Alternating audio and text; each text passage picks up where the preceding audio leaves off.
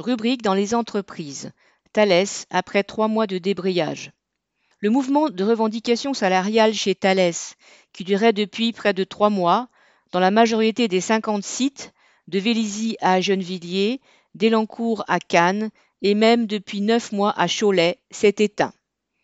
Des débrayages avaient lieu tous les jeudis, appelés jeudi noir ou jeudi de colère, suivant les orientations d'une intersyndicale qui correspondait aux souhaits des salariés, en majorité ingénieurs.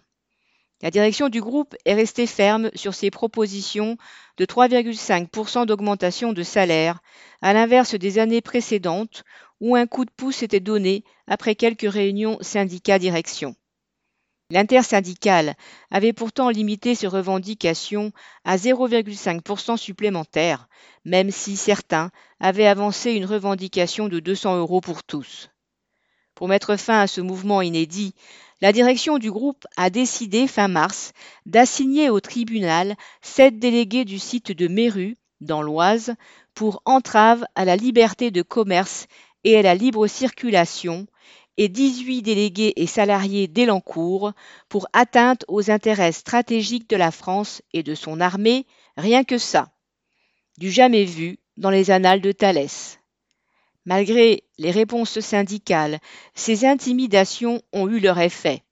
L'intersyndicale a décidé d'un rassemblement devant le site d'Elancourt, 600 salariés, rassemblement qui a pris la forme peu mobilisatrice d'un enterrement en grande pompe du dialogue social, accompagnant un cercueil. En fait, il s'agissait bien de l'enterrement du mouvement. La direction n'a retiré ses plaintes contre les salariés que moyennant un protocole de sortie de crise accordant royalement 0,3% d'augmentation en plus de 3,5% du 1er avril, ainsi que la prise en compte à hauteur de 50% des heures de grève récupérables. Aucune mesure n'étant prise suite aux actions menées. L'intersyndicale a présenté ce mesure comme guillemets, une avancée pour les salariés tout en admettant que le compte n'y était pas. Avec 1 milliard d'euros de bénéfices et 500 millions aux actionnaires, 20 milliards de commandes, Thales aurait de quoi satisfaire les revendications.